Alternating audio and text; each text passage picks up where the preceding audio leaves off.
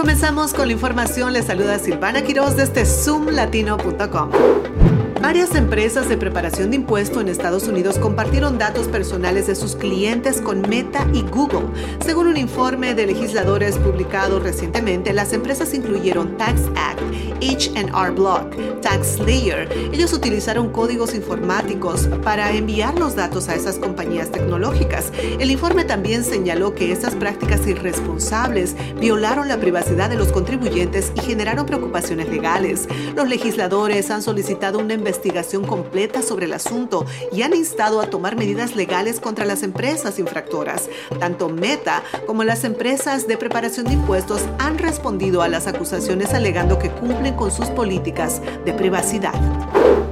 Una nueva ley de verificación de edad en Virginia ha causado un gran revuelo en la industria pornográfica del estado.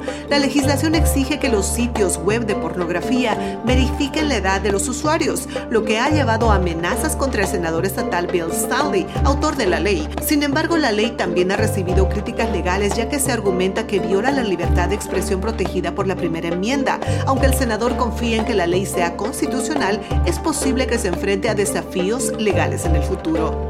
En Fairfax, las autoridades de parques de este condado han prohibido los vuelos de cometas en los parques del condado debido a las crecientes quejas sobre los residuos dejados por los participantes.